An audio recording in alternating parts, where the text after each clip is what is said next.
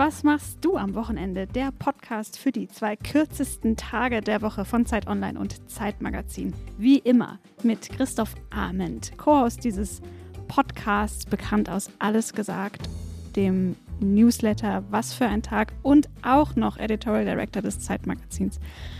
Hallo Christoph. Hallo Ilona, Schriftstellerin, Twitter, Instagram, nicht Facebook-Göttin. Bekannt als Podcasterin. Mittlerweile. ähm, von, von diesem Wochenend-Podcast. Liebe Grüße an Nike van Dinter von This is Jane Wayne, die Ja, ja gerade geschrieben hat, dass sie, dass wir einer ihrer Lieblingspodcasts sind. so lieb. Liebe Ja. Grüße. Wenn ihr Kritik habt, Wünsche, Lifehacks vom Wochenende, schreibt uns an wochenende.zeit.de.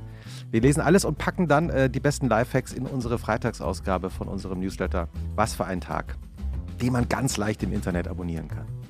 Und wir begrüßen heute einen Gast, einen Schauspieler, der es als einer der ganz wenigen aus Deutschland geschafft hat, eine wirklich internationale Filmkarriere aufzubauen. Der allein in den letzten Monaten in Belfast eine BBC-Comedy-Serie gedreht hat, in Frankreich einen Spielfilm gedreht hat, der auch noch dieses Jahr in die Kinos kommt. Er hat einen Film gedreht, den ich schon sehen durfte, über den Aktionskünstler Otto Mühl, höchst umstrittene Figur. Kommt in diesem Jahr hoffentlich, glaube ich, auch noch ins Kino. Bekannt geworden, einem größeren Publikum, ist er, das kann man glaube ich sagen, 2006 als einer der Bösewichte in der grandiosen Casino Royale-Folge von James Bond. Das war der erste James Bond mit Daniel Craig.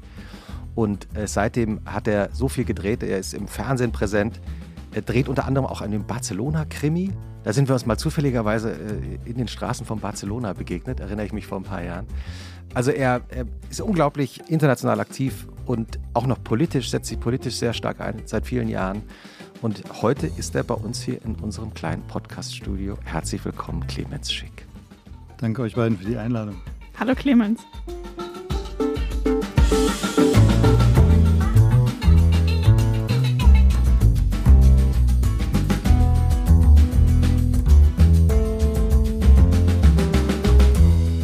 Clemens hat kurz bevor wir angefangen haben aufzuzeichnen, eine, eine Frage gestellt, die äh, noch nie jemand gestellt hat, seitdem wir den Podcast machen, nämlich, äh, was, was wolltest du wissen?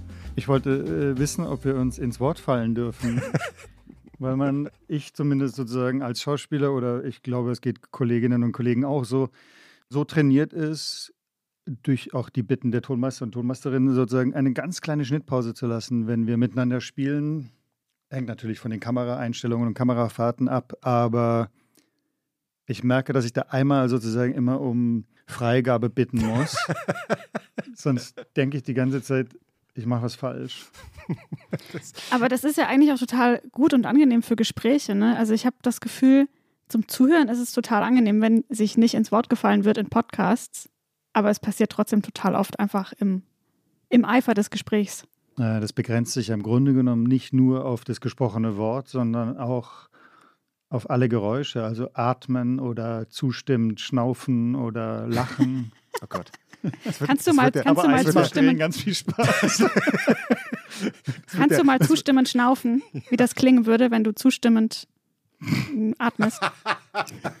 Ist doch gut, dass wir mal einen, einen echten, echten, echten Clemens Schick Schnaufer jetzt aufgenommen haben. Clemens, Clemens, wie immer geht unsere äh, Wochenendfolge top seriös los. Ähm, und zwar mit der knallharten Recherche der Schriftstellerin hier in unserem Raum. Ilona Hartmann recherchiert nämlich meistens im Internet, manchmal auch vor Ort, wie die Wochenenden unserer Gäste aussehen.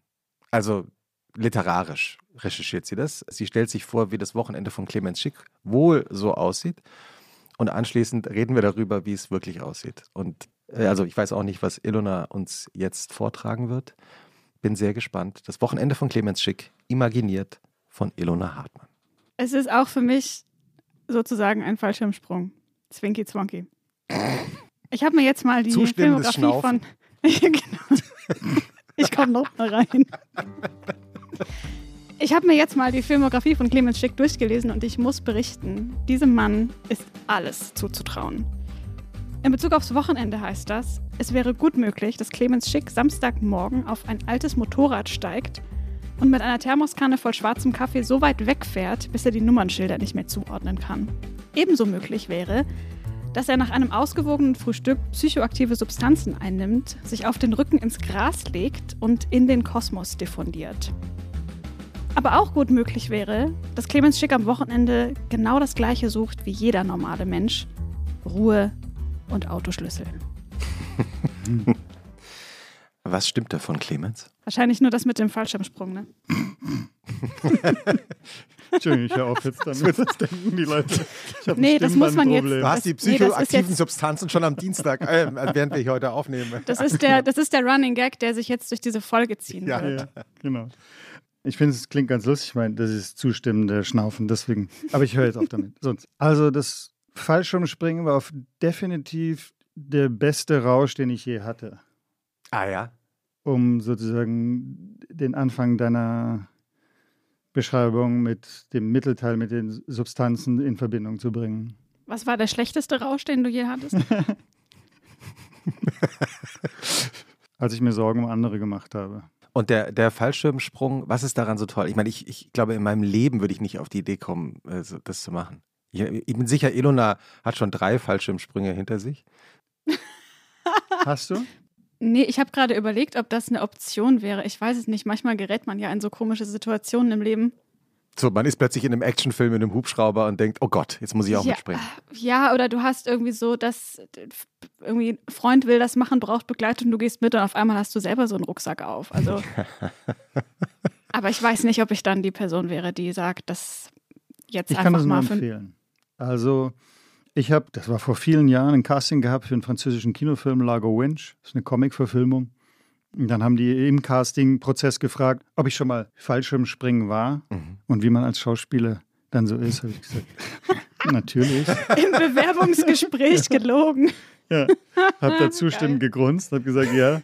Sprech, sprech, sprechen Sie auch Sizilianisches, Italienisch selbstverständlich? Ja, klar. Ja, ja. Und dann habe ich die Rolle bekommen und dann hieß es, wir drehen eine Kampfszene in der Luft frei. Und dann haben die mich drei Monate, haben die mir Skydiven beigebracht, was toll war, was unglaublich war. Nur als ich dann meinen ersten Sprung gemacht habe, habe ich gesagt, oh mein Gott, das war mein erster Sprung. Und dann meinte der Trainer, wie, das war dein erster Sprung? Und dann habe ich realisiert, dass ich mich versprochen habe. Und dann habe ich ganz schnell gesagt, naja, nach langer Zeit. Aber sozusagen dieses, sich dem auszusetzen, dass wir definitiv nicht zum Fliegen gemacht sind, in so einem kleinen Flugzeug zu sitzen, auf die Welt runter zu gucken und dann eine, so eine kleine physische Wippbewegung zu machen und plötzlich einfach frei zu fliegen. Das ist wahnsinnig laut, das ist wahnsinnig schnell. Durch den Wind ist es sehr laut. Man wird dann 220 Stundenkilometer schnell und dann Wow. Bekommt man irgendwann, weiß man das, durch eine, eine Höhenuhr oder durch jemanden, der mit einem fliegt, ein Zeichen, dass man auf 2000 Meter ist und dann muss man sozusagen den Fallschirm öffnen. Und dann ist es erstmal ganz still, weil da oben ist natürlich nichts. Dann hört man eigentlich nur noch dieses, das Flattern vom Fallschirm und dann muss man sich sehr konzentrieren, vor allem als Anfänger. Wo, wie ist die Windrichtung? Wo bin ich auf der Seite der Landebahn und wo muss ich jetzt hin? Oh Gott. der- Also das heißt, dann, dann also man, man so- versucht sich zu orientieren. Du weißt, wo die Landebahn ist, oder besser ist es. Ja. Und dann musst du ganz schnell vor die Landebahn. Du musst sozusagen so, so schnell wie möglich vor die Landebahn, weil du, wenn du zu spät runtergehst, der Wind dich wegtreiben könnte. Deswegen musst du sozusagen so landen, dass wenn der Wind dich wegtreibt, du immer noch landen kannst. Macht das Sinn? Ja, also bestimmt. Ja. Mein radikalstes Sprungerlebnis war, einmal in meinem Leben bin ich vom 10-Meter-Turm gesprungen im Freibad. Da habe ich wirklich gedacht, unten, also, also das Becken ist so klein, Hm. dass man wirklich denkt, äh, hoffentlich treffe ich das Becken. Aber das ist vielleicht sozusagen der Punkt. Ich war als Kind, waren meine Sportarten Turmspringen Ah. und großes Trampolin. Also, Also so- beste Vorbereitung auf. Nein, wirklich. Also äh, äh, sozusagen Bewegung im freien Flug ist sozusagen schon, da habe ich Spaß dran gehabt Ja. oder habe ich gesucht oder so. Ich war einmal in Costa Rica vor ein paar Jahren im Urlaub das, ich hab, und da stand, da, da hieß es irgendwie so, wir machen jetzt so einen Urwald-Trip und äh, man wurde dann so auf so Bäume hochgetransportiert und an so Seile gehängt mit so einer Schweizer Bergtechnik, die die da importiert hatten nach, in den Dschungel nach Costa Rica. Und am Ende äh, dieses Trips äh, hieß es irgendwie, man, es gibt jetzt, jetzt kommt der Batman-Flug. Da wurde man also hinten auf dem Rücken oben an das Seil gehängt und flog, also wie Batman oder Superman oder was, halt über diesen Dschungel. Und alle dachten, okay, das war jetzt schon das größte Abenteuer. Und dann kam man an den letzten Baum und dann hieß es irgendwie, ja, jetzt müsst ihr hier runterspringen. Und wirklich diese drei, vier Leute, mit denen ich da unterwegs war, die haben halt gesagt, also wie jetzt da runterspringen? Ja, ja. Und dann habe ich halt gesagt, okay, dann gehe ich halt jetzt als Erster, bevor wir irgendwie hier noch länger rumstehen. Christoph. Und wollte und habe ja und habe mich auf, an, an diese Holz, auf dieses Holzbrett gestellt und wollte runterspringen. Und dann sagte der Instructor, no, other way round. Also ich musste rückwärts Fallen ins lassen. Nichts springen. Hm. Also ich, ich kann nicht sagen, dass es der beste Rausch meines Lebens war, aber ich habe es hinter mich gebracht. Und siehst du, das meine ich, dass man so unverhofft in so Situationen gerät, wo man auf einmal irgendwo runterspringen muss. Ja, ja, total. Ich denke bei jedem Flug, das ist jetzt die Höhe, wo man, wo es perfekt wäre zu springen. Ah ja, Also bei jedem Normalen Li- Linienflug. Mhm. seitdem du Seitdem ich Die- die sozusagen weiß, Fallschirmspringer welche Höhe hast. das ungefähr ist und wie die Erde ungefähr aussieht, denke ich immer so, ah, ja, das wäre toll, jetzt springen zu dürfen. Ja. Dann nehmen wir die, die Fallschirm, das Fallschirmspringen in die gedanklichen Shownotes schon mal rein für unseren Wochenende, oder? Ja. Aber hast du, also wenn auf jeden Fall Höhe und anscheinend auch Tod dir nicht so viel Angst bereiten, hast du für irgendwas so kleinem Angst, so Insekten? Ah, ich bin wahnsinnig schreckhaft. Wenn Leute mich erschrecken, da werde ich fuchsteufelswild für, für Sekunden. Aber wirklich für Sekunden, aber richtig wütend. Stimmt, ja, das kenne ich. Manche Leute werden dann wirklich auch so richtig ernsthaft sauer. Ja, oder wenn jemand beim äh, Verstecke spielen die Spielregeln missachtet. Wie spielst du Verstecken spielen? Na, wenn man zum Beispiel sich da versteckt, wo man eigentlich ausgemacht hat, dass man sich nicht mehr verstecken darf. Ich war mal mit den Lottermann Fuentes Ladies unterwegs.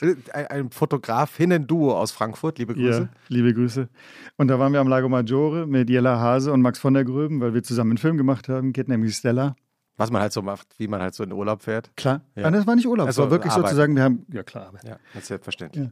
Und dann haben wir gesagt, am Abend nach dem Shoot, jetzt spielen wir Verstecke auf Initiative von mir, weil das mein Lieblingsspiel ist. Sehr großartig. Und haben in die Dämmerung hinein Verstecke gespielt. Und irgend, ich musste irgendwann suchen und habe die nicht gefunden. Und ich wurde so wütend, weil mir klar war, dass die sich nicht an die Regeln halten und sich einfach außerhalb des vereinbarten Territoriums versteckt haben. Und dann habe ich so geschrien. Und die haben sich so lustig gemacht, das ist natürlich nicht wirklich ernst zu nehmen, wenn jemand über sowas, naja. Aber hast du sie dann lachen gehört, weil, weil sie über dich lachen mussten? Oder wo hast du sie dann gefunden? Nee, die standen irgendwann auf dem Balkon, haben auf mich runtergeguckt und haben sich lustig gemacht. Wa- Warum ist Verstecke spielen dein Lieblingsspiel? Oh Gott, mir ist jetzt als erstes eingefallen, weil ich gut drin bin, aber das klingt ja wahnsinnig narzisstisch. Ähm, Was, worauf muss man achten, wenn man sich gut versteckt? Man muss vor allem, wenn es damit verbunden ist, dass man sich freischlagen darf, ist es natürlich sozusagen dieses, ich war ein Kurzstreckenläufer, ich war ein sehr kleines Kind, habe aber eine große Schrittfrequenz gehabt, das heißt, ich war, Kurzstrecken waren mein Ding und das ist beim Verstecken dann einfach super. Also weil wenn dann einer einen sieht, dann zieht man halt kurz an den anderen vorbei. Ah, herrlich. Ilona, hast du als Erwachsene schon mal Verstecken gespielt? Ich habe gerade überlegt, wir haben bei uns zu Hause relativ lange Ostereier noch versteckt und irgendwie hat es dazu geführt, dass manchmal auch dann Leute länger weg waren. Sodass man zwei, zwei Das Sachen nennt man aber musste. verlaufen. Ja, irgendwie so auf der Suche nach dem besten Versteck. Wir haben das oft draußen gemacht, dann irgendwo so im Bärlauch verschwunden und man hat dann halt öfter mal noch Eier und Oma gesucht. Ja. Aber das ist, glaube ich, so das, das Ja. ist die jüngste Erinnerung daran. Wir haben als, ich, hab, ich hatte gerade so eine, so eine Erinnerung an meine Kindheit. Wir haben als, als, als so mit so einer Jungsgruppe, ich weiß gar nicht, wie alt wir da waren, Klingelstreich nachts gespielt und haben uns dann auch natürlich so Thema Verstecken so genau an die Stelle gestellt, wo man einen nicht mehr sehen konnte. Klar. Oder? Und dann hat man geguckt, wie die Erwachsenen die Tür aufgemacht haben und laut und wütend gerufen haben, wenn ich euch kriege. Und dann stand man in Wahrheit immer nur so 100 Meter entfernt, einfach auf dem gegenüberliegenden Grundstück auf der Wiese. Aber wir wollen hier keine Tipps geben für, für Streiche. Wie geht eigentlich dein Wochenende? Clemens, du lebst ja in Berlin seit vielen Jahren, bist in Stuttgart aufgewachsen ursprünglich. Wie geht dein Wochenende heute los? Ich laufe immer lange.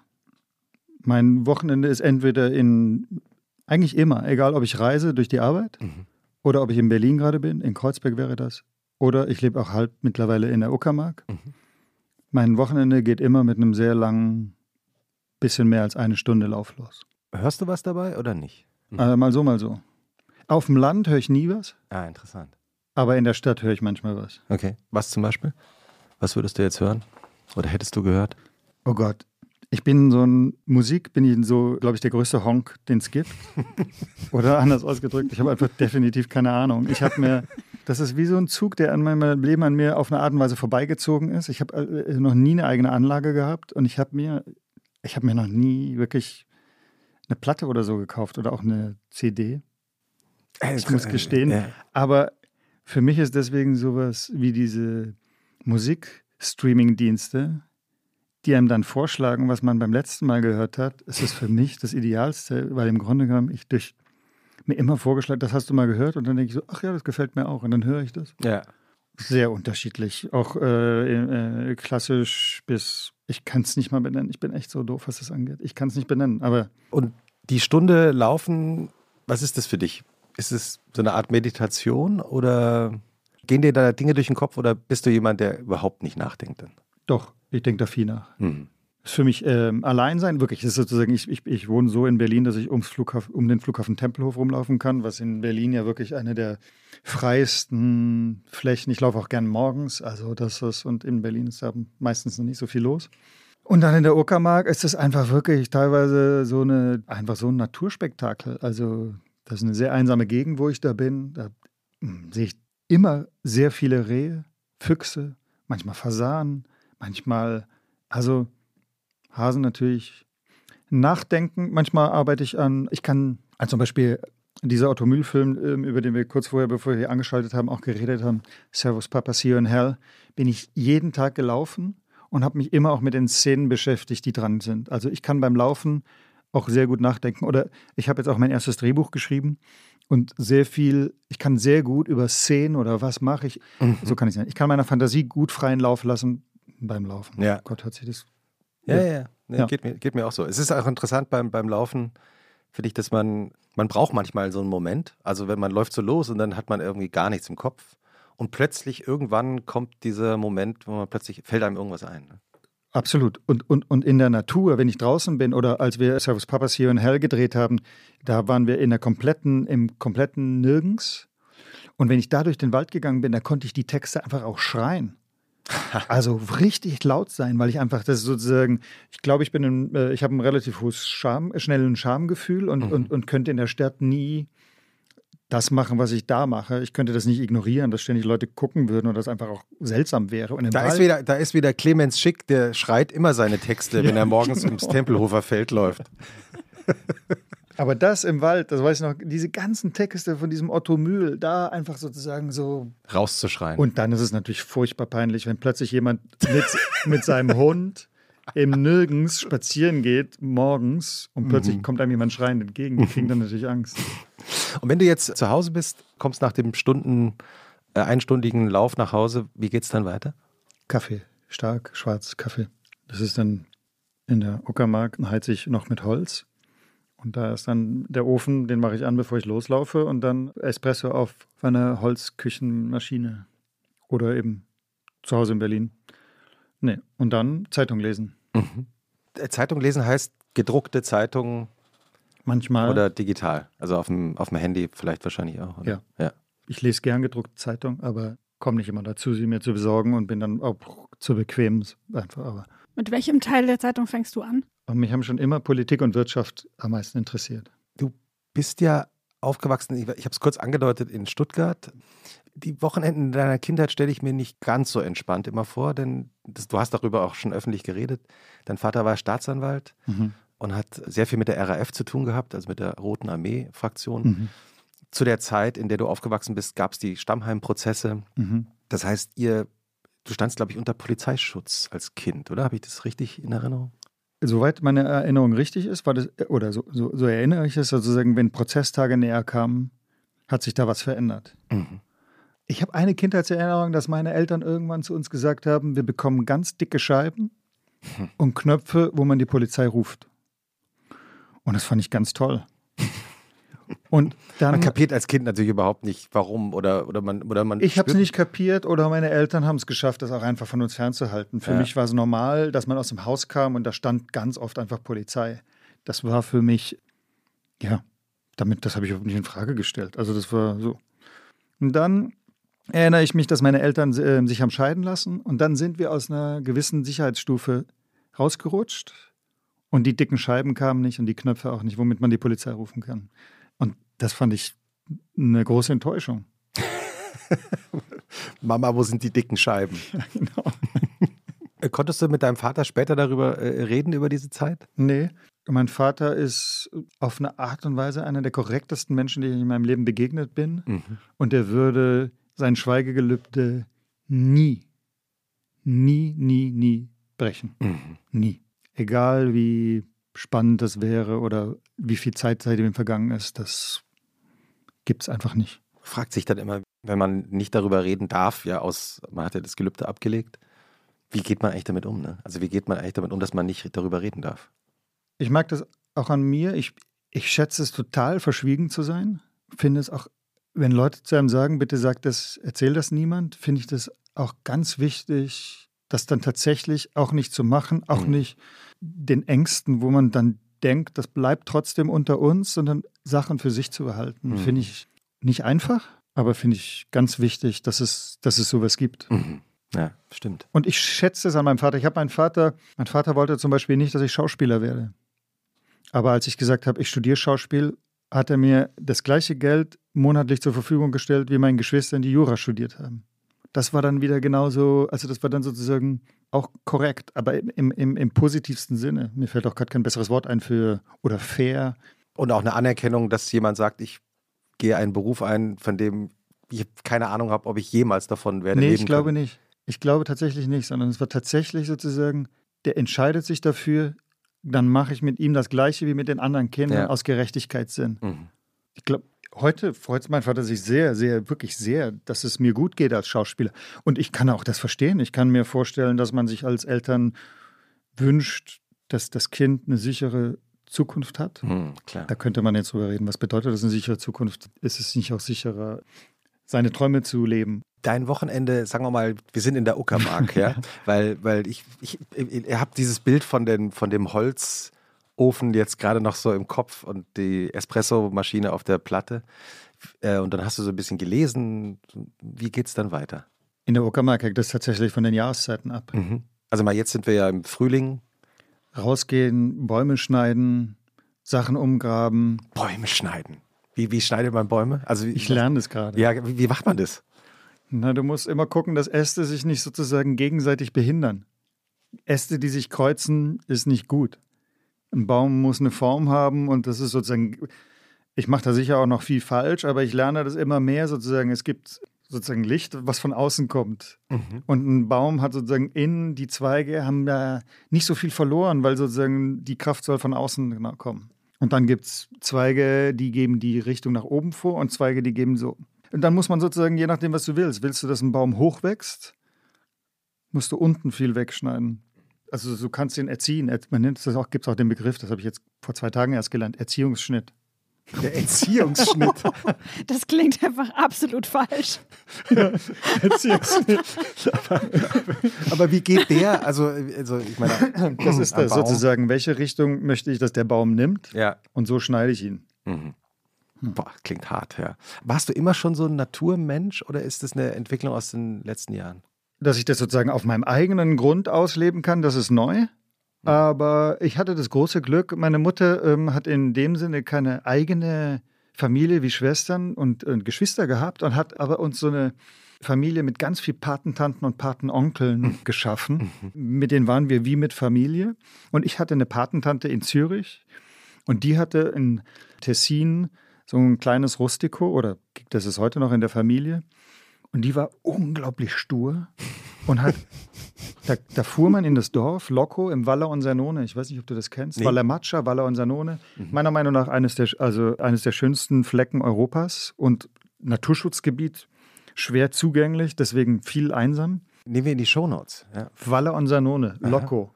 Und dann fährt man in dieses Dorf, das hat keine Ahnung, 50 Häuser oder sowas. Und von dem Dorf muss man 40 Minuten laufen zu dieser Hütte. Und alles hochtragen und alles wieder runtertragen. Und meine Patentante hat sich immer verwehrt, dass da Strom hinkommt, dass da Telefon hinkommt. Gut, das hat sich dann irgendwann erledigt gehabt mit Handys.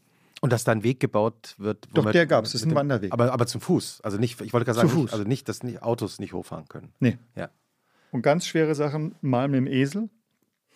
Und ganz, ganz, ganz, ganz schwere Sachen mal mit dem Helikopter.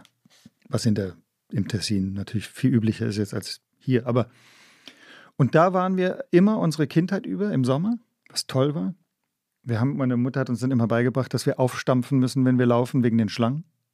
Ah. Dass sie durch die Erschütterung wegrennen. Machst du das heute noch?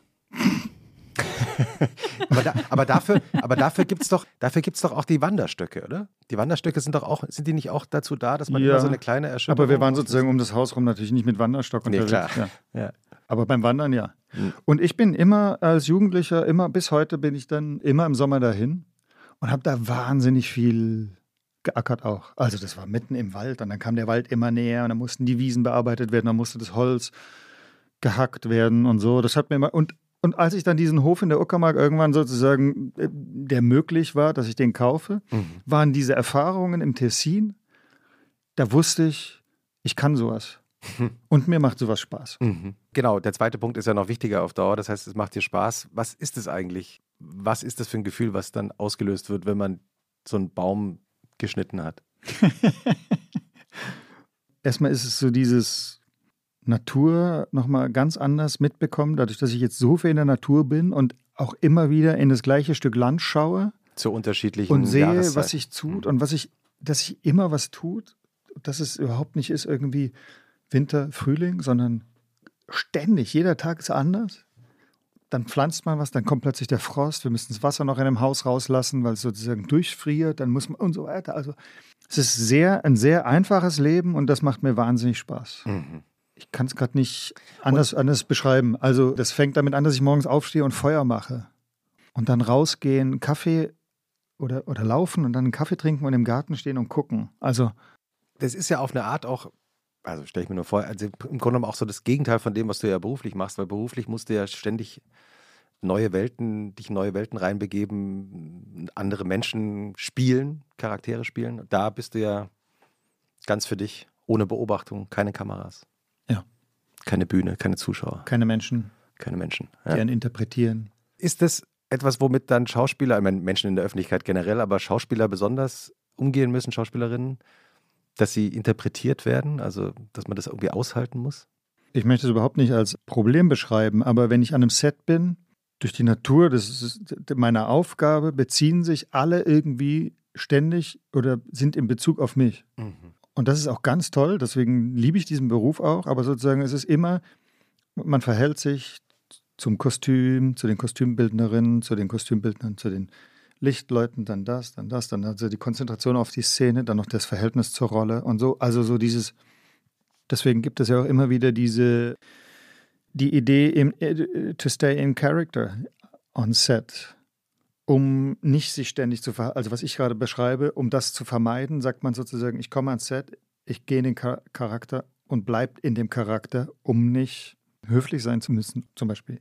Gibt es ja diesen fantastischen Dokumentarfilm, vielleicht fällt mir nur gerade ein, als, als Beispiel, wo man sich das mal anschauen kann, als Jim Carrey, ich glaube, Andy Kaufman spielt, den Comedian, der dann später verschwunden ist.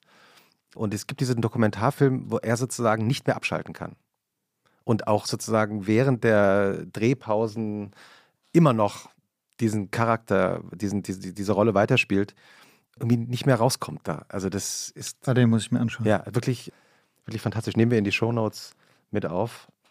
Und wie heißt der fantastische, sehr kleine Schauspieler, der kleine Hollywood-Schauspieler? Danny DeVito? Exactly, Danny DeVito. Hm. Da gibt es eine Szene in dem Dokumentarfilm, wo Danny DeVito ihn anschaut und sagt, also wirklich einfach nicht mehr aushalten kann, was davor eben während der Drehpause passiert. Weil er merkt, dass Jim Carrey einfach nicht mehr rauskommt aus der Rolle. Ich habe zum Beispiel, da machen sich meine engsten Freunde auch lustig über mich, aber ich kann kurz vor einem Take nicht mehr als ich, Clemens, oder ich möchte nicht mehr reden, weil ich kurz davor bin, in einer Rolle oder in einem Character mich zu artikulieren. Mhm. Und wenn ich dann kurz vorher sage, kann ich mal ganz kurz bitte noch ein Wasser haben, bin ich schon wieder so weit weg von diesem Moment, dass ich gleich jemand anders bin, dass ich mir angewöhnt habe, eine Zeichensprache zu entwickeln. Aha. Und das sozusagen den Leuten, die das wissen müssen, eigentlich beibringe, was was bedeutet. Wie, also wenn du jetzt ein Wasser willst, wie ist die Zeichensprache? Für, also eine, die, geht die Handbewegung, ja. die Hand einmal auf und Sieht zu. so ein bisschen infantil aus, aber sozusagen eigentlich eine Wasserflasche, die ich leer drücke. Ah. Oder wenn ich zum Beispiel so mache, Also Oh, beide, beide, beide Finger in die beiden Augen. Fingern auf meine Augen, so nach dem Motto I see you und so mache, bedeutet, dass es jemand in meiner Eyeline steht. Eyeline ist beim Film sozusagen, die Kamera ist auf mich gerichtet, das Team steht hinter der Kamera, ich gucke aber eigentlich ins Nichts. Und dann muss man immer gucken, wie kriegt man das hin, dass sozusagen dann da, wo man wirklich hinschaut, sich niemand bewegt oder niemand steht. Oder Also nur die wenigsten stehen, weil es Irritiert. ja, weil ich gar nicht anders kann, als mit meinem Auge dem dann zu folgen. Also sozusagen, ich bin im, Mhm. so. Da bin ich auch relativ empfindlich. Das heißt, es gibt so eine, so eine Clemens Schicksche Zeichensprache. Genau, und ich nehme Was- sehr gibt- gern, äh, äh, kurz vor, wenn ich äh, Kolleginnen und Kollegen äh, näher komme, au- aus Respekt nehme ich immer gerne einen Mint. Das ist das Zeichen. Ich nehme einen Daumen und schnippe mir. Dann weiß das Make-up-Department, dass ich einen Mint möchte. Muss ich, jetzt verstehe ich, dass der Ausgleich mit dem Baumhacken in der Uckermark. ich hätte gern einen Mint. Das mache ich auch. Also wäre schön, wenn man das im Leben so ab und zu hätte, oder? Also, wie, wie machst du das? Also den Daumen, du steckst den Daumen in die Hand rein und flippst den Daumen dann so raus, als ob das Tic-Tac dann so reinspringt. Ja, Also genau. oder irgendein anderes Mint, ja, genau. was es gibt. Herrlich. Klinge ich sehr bescheuert. Nein, das ist wunderbar. Ilona, hast du auch einen Tipp eigentlich dabei heute? Ich muss kurz noch die Mint-Geste flüssig Ja. üben. Ja, das machen wir nachher Geil. auch, wenn wir, die, wenn wir die Screenshots machen. Man muss auch sozusagen den Mund, sonst damit der Mint auch in den Mund geht, muss man den Mund so ein bisschen, nee, nicht zu viel, aber so. Ah, ein bisschen öffnen. Ja, das bei mir war jetzt mehr so Schnaps reinschütten. zu, zu viel Nackenarbeit. Es gibt auch ab und zu, aber ich noch eine, weil mir die, die, die Zeichensprache, Gestikulieren einfällt. Eine fantastische Geste. Ein, ein, ein, Freund, Sebastian Hoffmann, Galerist aus Berlin, liebe Grüße, hat mir das mal beigebracht, wie man, wenn man auf einer Party ist oder auf einem Empfang oder in einem Restaurant, wenn man jemanden sieht und man möchte sozusagen grüßen, aber gleichzeitig auch signalisieren, man hat jetzt eigentlich keine Lust auf ein Gespräch. Also man möchte sozusagen höflich sein und freundlich, aber eben. Und dann ist die Geste so, dass ich mache sie jetzt einmal nach. Das ist natürlich jetzt schwer für den Podcast. Ich beschreibe sie danach. Also man grüßt, man hebt die Hand zum Gruß und geht aber gleichzeitig einen Schritt zurück. Der Arme kann das jetzt nie wieder machen. Ah, das versteht man wirklich sofort. Das ist psychologisch total clever. Ja. Nee, weil ich finde es auch, also ist ja manchmal so im Leben. Man möchte jetzt auch nicht, man möchte ja nicht, nicht grüßen, aber man hat ja nicht immer Lust oder Zeit oder was auch immer. Ilona. Ja, folgendes. Ich habe etwas gemacht, was ich sehr lange nicht gemacht habe. Und es ist eigentlich total banal, aber ich habe wirklich seit, ich würde behaupten, zehn Jahren vielleicht nicht mehr bewusst Radio gehört. Also, Also Analogradio. re- so Also, einfach hm. einen Radiosender im, in diesem Fall Internet eingeschaltet und da mal eine Stunde zugehört. Und das habe ich jetzt wieder gemacht und habe direkt eine Radiosendung entdeckt, die ich sehr, sehr empfehlen kann und die ich ganz, ganz toll finde. Die heißt Chelsea Hotel, läuft auf Ego FM, einem Münchner Radiosender. Und die Moderatorin Sandra Gern, die finde ich ganz toll. Sie hat auch den Radiopreis, glaube ich, dafür gewonnen. Also eine ähm, hochdotierte, hochwertige Sendung. Und sie empfiehlt sowohl Newcomer und auch so ein paar Klassiker aus dem Backkatalog, führt Interviews mit KünstlerInnen und macht das alles in einer sehr angenehmen, lässigen und irgendwie gut, gut ausgewogenen Mischung. Also ich erinnere mich früher, dass mir Radiosendungen manchmal so ein bisschen zu sehr nach hinten gerichtet waren, wo es dann irgendwie eher darum ging, dass der äh, oft der männliche Moderator nochmal jetzt in seiner verstaubten Plattenkiste irgendeinen Bootleg von Barclay James Harvest auspackt. Barclay James Harvest vor allem. Besonders gemein jetzt, Ilona. Entschuldigung. Da habe ich mal keine Ahnung. Also, ich glaube, Barclay James Harvest, meine kind Kindheitserinnerung zu Barclay James Harvest, die waren in diesen Coca-Cola, es gab doch mal diese Coca-Cola in, wie hießen denn die, diese kleinen Gummidinge, die in den Coca-Cola-Flaschen drin gesteckt haben, konnte man Was? sammeln und an die Wand kleben. Und da gab es eben, es gab eben so, es gab es zu Popmusik, es gab es zu Hollywood-Stars. In der Colaflasche steckten Dinge drin früher? Ja, das war praktisch in dem, in dem Metalldeckel oben. Ach, Hast da. die Colaflasche aufgedreht, war praktisch innen drin so ein kleines Gummi, so ein Gummikreis. Und da waren irgendwelche Dinge drauf gedruckt. Und da war Und, Barclay ähm, James Harvest drin. Ja, genau. Und dann habe ich als Kind immer, weil meine Großmutter hat in so einem Getränkemarkt ge gearbeitet und dann habe ich die manchmal halt so mitgebracht bekommen. Und als Kind, keine Ahnung, da waren so Bands wie Supertramp und eben auch unter anderem Barclay James Harvest. Deswegen, ich könnte nicht sagen, wie Barclay James Harvest klingt. Boah, ey, also die ich sehe das 70er so waren echt anders wild. Aber jedenfalls hat sie äh, schöne Mischung aus alten und neuen Sachen und ohne da jetzt irgendwie großartig pushy zu sein oder so, stellt sie dann immer Newcomer vor und Das hat mir sehr gut gefallen. Die Sendung läuft jeden Donnerstag, ich glaube zwischen 8 und 9 abends und man kann das dann immer on demand im Internet nachhören bei Ego FM. Und heißt Chelsea Hotel wegen des Wegen dem Chelsea Hotel, Chelsea Hotel in ja. New York. Genau, Ja. die berühmte KünstlerInnen-Absteige, in der alles Mögliche passierte. Und das meiste erfährt man wahrscheinlich nie. Ja, Patti Smith hat auch darüber viel geschrieben. Die hat ja auch mal da gelebt in ihrem ersten Buch Just Kids. Ich habe nur gerade gefragt wegen New York, weil man redet ja heutzutage nicht mehr über Werbung eigentlich, weil Werbung ja eben Werbung ist. Aber manchmal ist Werbung auch mehr. Also in, in seltenen Fällen. Und äh, wir nehmen diese Folge ja jetzt hier im, im April auf. Ich habe gestern Abend einen neue, neuen Werbespot gesehen für Calvin Klein und eine, eine Skateboard-Marke, die jetzt irgendwie was zusammen äh, machen.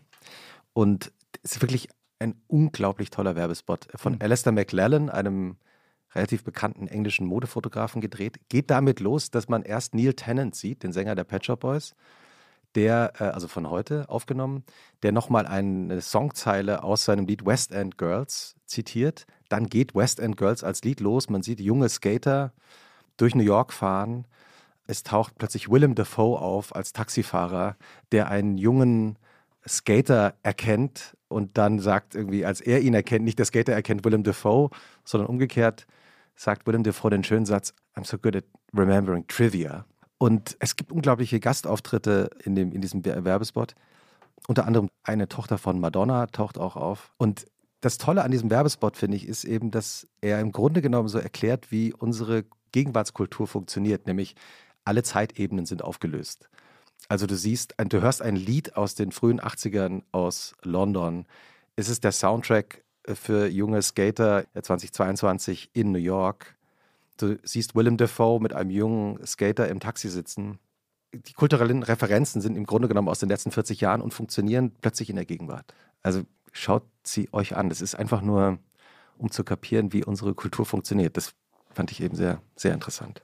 Das klingt ja mehr wie so ein, eher so ein, wie ein Image-Spot. Also geht es da irgendwie tatsächlich auch dann darum, ein Produkt, ein, weiß ich nicht, Calvin Klein Skateboard zu kaufen? Oder wie sehr im Vorder- oder Hintergrund steht dann tatsächlich das, was ja Werbung normalerweise tut, nämlich ein Produkt anpreisen? Es wird ein, der berühmte Duft empfohlen. Nicht Calvin Klein One. Nee, eine CK1. Das ist so Ähm, ein absolutes Hassparfüm. Und, und, eine, und eine Kollektion auch von der äh, Skateboard-Firma, die jetzt zusammen mit Skate CK1 gemacht Palace, relativ bekannte Skateboard-Firma, die jetzt eine Kooperation machen mit äh, Calvin Klein. Calvin Klein One. Aber es ist eigentlich, ähm, ist es eben, das ist eben das Tolle an dem Film. Ich kann den hier, lassen hier gerade mal so auf mein Handy laufen, dass er so ein, ja, auch so ein Lebensgefühl transportiert, das gleichzeitig jung und alt ist. Ganz interessant. Hm. Ja, das stimmt. Das ist wahrscheinlich echt so eine Besonderheit unserer Zeit. Clemens, hast du auch eine Empfehlung für uns mitgebracht? Als Film zum Beispiel könnte ich mir an einem Sonntagabend vorstellen, The Rider. Ich habe mir notiert, ich will die Regisseurin korrekt aussprechen. Das ist sehr gut, wenn unsere Gäste vorbereitet sind, finde ich. Also äh, unser Gast klebt gerade an sein Handy. Chloe Zhao. Mhm. Ein Film über einen Rodeo-Reiter, der sich schwer verletzt, sich langsam zurückkämpft ins Leben. Unglaublich berührender Film. Relativ neu, oder? Nö, ich glaube gar nicht mehr. Mhm. Ich weiß auch gar nicht. Wie hast du den entdeckt? Ja, ich glaube, was ich vorhin gesagt habe, ich habe mein erstes eigenes Drehbuch geschrieben und habe da so ein bisschen nach, habe dann überlegt, welche Filme mich auch inspiriert haben oder stimmungsmäßig wieder an, an, an das erinnern, was ich da selber gerade fabriziere oder schreibe. Da wollte ich mir den nochmal angucken und da habe ich den geguckt. Weil du hast es gerade schon mal erwähnt, hast dein erstes eigenes Drehbuch geschrieben. Kannst du uns schon irgendwas verraten, was du da geschrieben hast? Ich sage jetzt so einen doofen Satz, ich bin schlecht im Pitchen, was nicht so wahnsinnig intelligent ist. Das ist noch kein doofer Satz. ich kann vielleicht sozusagen, mh, ich muss meinen Film ja jetzt hier äh, sozusagen nicht verkaufen in dem Sinne, aber ich habe drei Jahre lang in meinem Kopf an einer Geschichte fantasiert. Und dann ist vor einem Jahr ist meine Mutter gestorben in hohem Alter und ähm, am Ende sehr friedlich. Und plötzlich hatte ich sozusagen eine, wie so ein Raum in meinem Leben, wo ich plötzlich sozusagen ganz anders wieder Zeit hatte oder sorgenfreie Zeit hatte oder Zeit hatte, wo ich nicht mich beschäftigen musste, wo muss gerade ein, meine Mutter sein oder was und so weiter. Deine, deine Mutter war lange krank und du hast dich ja sehr intensiv um sie gekümmert. Ne? Genau. Hast, hm, sie hast sie auch zu dir geholt. Ja, ich habe sie nach Berlin geholt, Ja. was äh, nicht zu mir, das hätte ich nicht geschafft, Also aber ich habe sie nach selbe Berlin Stadt. geholt. Meine Mutter ist Berlinerin, gebürtig und ich habe sie Äh, meine Mutter ist in Charlottenburg geboren und in Charlottenburg Westend gestorben. Mhm. Genau, und die letzten fünf Jahre bevor dem Tod meiner Mutter, die waren sehr, sehr fordernd. Ich habe das mit meinen Geschwistern gemacht, aber es war wirklich fordernd. Und jetzt, und seit dem Tod meiner Mutter ist ein sehr großer Frieden. Und plötzlich habe ich mich hingesetzt und habe innerhalb von zwei Monaten diesen Film niedergeschrieben. Und du hattest vorher noch nie die Idee gehabt, ein Drehbuch zu schreiben? Ja, so kann ich das, so, so ist es nicht ganz. Ich unterrichte seit sieben, acht Jahren auch immer wieder an der Filmakademie in Ludwigsburg Schauspiel, weil ich immer so zwölf Studierenden, zwölf bis 15 Studierenden gegenüber saß in einem Alter, war ich ein bisschen in der Not, dass ich dachte, was arbeite ich denn mit, äh, für Szenen mit denen, in denen die gleichberechtigt vorkommen? Und dann habe ich einfach angefangen, denen immer Szenen zu schreiben. Und habe gemerkt, dass das funktioniert, dass es denen Spaß macht und mir, also so. Und da habe ich im Nachhinein begriffen, dass das eigentlich sozusagen mein, so meine ersten Übungen waren des Schreibens und zu gucken, ob andere, ob, ob das funktioniert. Und, und vor allem zu entdecken, dass es mir einfach wahnsinnig Spaß macht. Zu Und- schreiben. Zu schreiben. Aber da war natürlich so auch dieser Lockdown eine, eine tolle Zeit für. Also und, und vor allem, also, also ich bin jetzt 50 geworden, so jetzt so nach sehr, sehr viel, ich habe zehn Jahre nur Theater gemacht, jetzt habe ich bald äh, 15 Jahre nur Film gemacht, mehr oder weniger. Und jetzt so Lust zu haben oder für mich zu entdecken, ich muss nicht nur warten, bis jemand sagt, ich möchte dich hiermit besetzen und wir machen jetzt dieses Projekt, sondern an einem Sonntagmorgen, nehmen wir mal an, wir reden jetzt über so ein Wochenende, dann kann ich mich nach einem Lauf und nach einem Kaffee kann ich sagen, ich setze mich jetzt hin und schreibe. Wobei ich sozusagen ge- auch das jetzt schon die Erfahrung gemacht habe, ich brauche da immer so vier, fünf Tage Klausur, wo ich mich überhaupt nicht verabrede, um dann sozusagen anfangen, in so einen Prozess zu kommen und dann da nicht mehr rauszugehen und dann weiterzuschreiben. Und das macht mir so Spaß und das erfüllt mich so und macht natürlich dann auch glücklich, positives Feedback darauf zu bekommen. Ich weiche gerade so ein bisschen aus, äh, worum es geht. Aber ich glaube, ich will das auch gar nicht versuchen zu beschreiben, Mhm. weil ich da die Sätze noch nicht parat habe und das würde jetzt dem nicht gerecht werden, was ich da versucht habe. Und dann wäre es mir lieber, wir gucken uns den dann mal an gemeinsam. Ja. Und ist das Drehbuch jetzt fertig? Ja, das ist fertig. Okay, und das heißt, was passiert? Soweit so ein Drehbuch fertig Also, ist, sein kann. ist ja also ich meine, ja genau. Wenn ich mich jetzt hinsetzen würde, würde ich sofort wieder anfangen, was zu ändern. Ja. Aber die große Struktur, nein, nein. Also ich bin jetzt gerade dabei mit äh, Produktionen im Gespräch. Dann ist die Frage, äh, ich habe einen Kinofilm geschrieben. Dann ist die Frage, was bedeutet das heute? Ein Kinofilm ist Kinofilm, man macht einen Film und dann läuft der bei einem Streamer und läuft vorher kurz auf Festivals und hat einen kleinen Kinostart. Und was ist deine Antwort auf die Frage? Wahrscheinlich genau das, oder? Ich habe mit einem Film Kidnapping Stella, der, das war ein Film, den haben wir, das war eine Kinoproduktion, eine deutsche Kinoproduktion, die mit Jella Hase, da waren wir schon mal vorhin bei, dem, bei der Crew, Jella Hase und Max von der Gröben und mir. Jella, Jella Hase, ist die eigentlich gut im Verstecken oder äh, beim Verstecken spielen oder, oder nicht? Nicht so gut wie ich, aber doch, die ist gut. Okay. Gruß, Jella.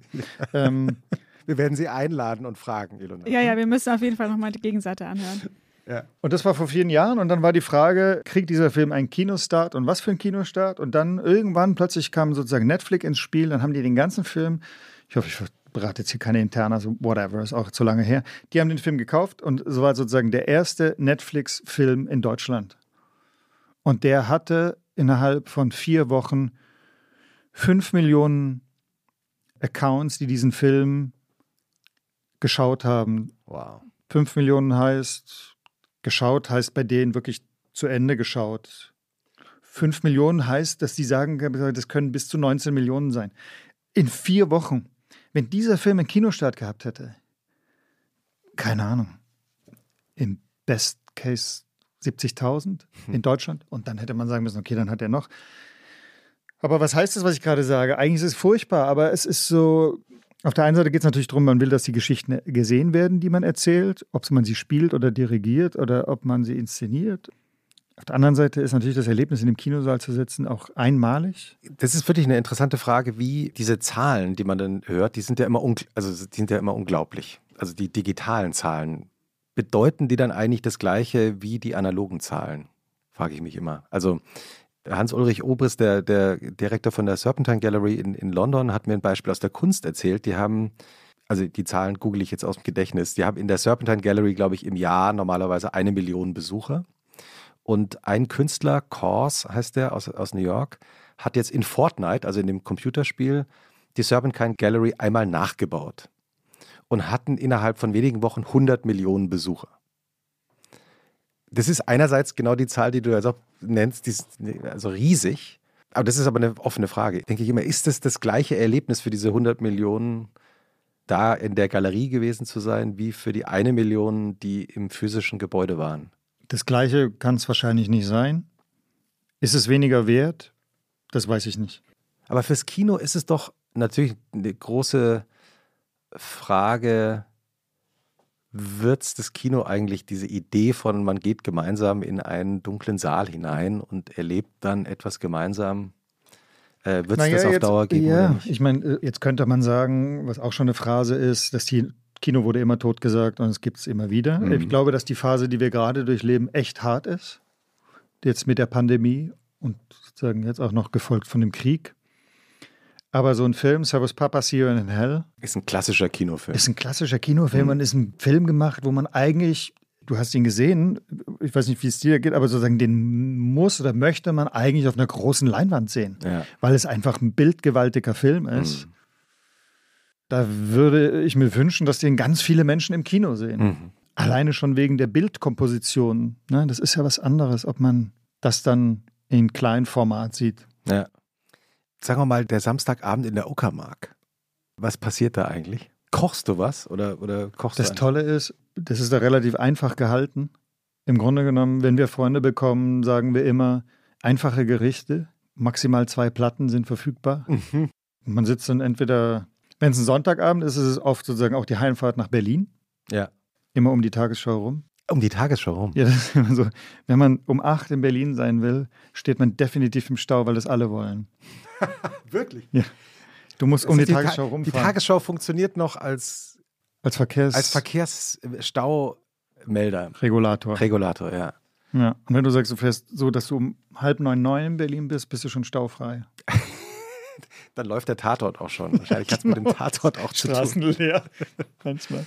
Nö, und sonst in der Natur wird man natürlich auch früher müde, weil es einfach dunkel ist. Ich lese gerne, ich lese, ich, ja, also Was liest du gerade? Ich lese gerade vier Bücher von Caroline Emke. Das, oh Gott, ich bin so furchtbar mit Titeln. Der geht Für den Zweifel. ja, den Gesprächsband. Ja. Mhm. Dann habe ich von Edgar Selge ähm, das neue Buch auch ja. angefangen. Auch ein Schauspielkollege, der jetzt einen großen Erfolg hatte als, Hast du uns endlich gefunden? ja, als, als Rom ist es ein Roman? Ich habe ihn nicht gelesen. Es ist eine die Memoir-Roman. eigene Geschichte, Eigene Geschichte. aber ich würde nicht sagen eine Biografie, ist ein Roman. Sehr berührend, sehr schön. Dann habe ich so ein Buch, was ich immer wieder lese, Factfulness. Warum liest du das immer wieder? Um was geht's da? Ich wollte ja mal Mönch werden und habe in einem Kloster gelebt. Auch in Thésée. In Thésée. Ja. und habe mich viel mit so Mystikerinnen und Mystikern auch beschäftigt und bin auf eine Art und Weise überhaupt nicht intellektuell.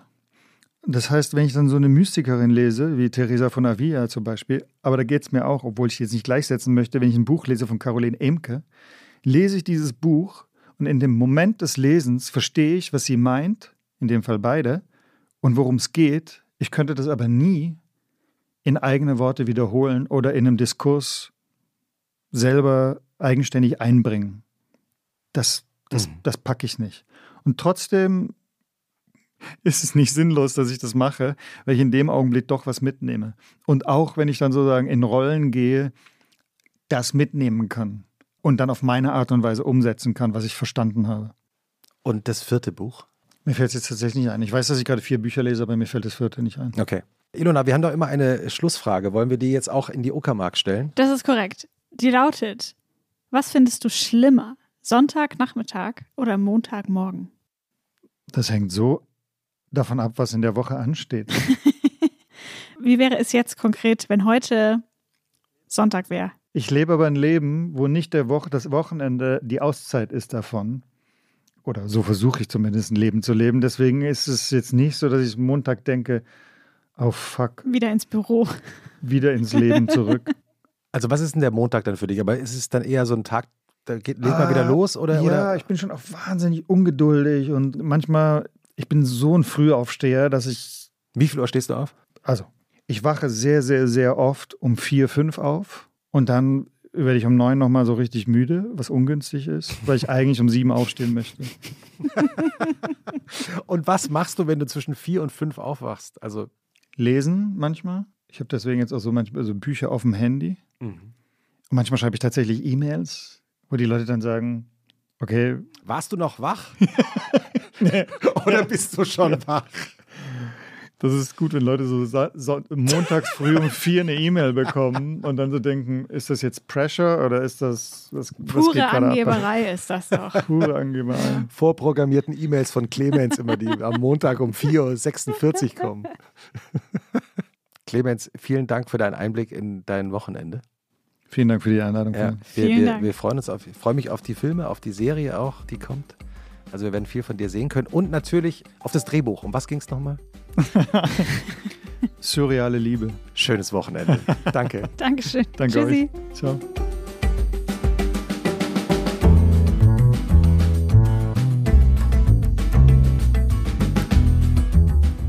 Und was machst du am Wochenende? Ist ein Podcast von Zeit Online, produziert von Pool Artists.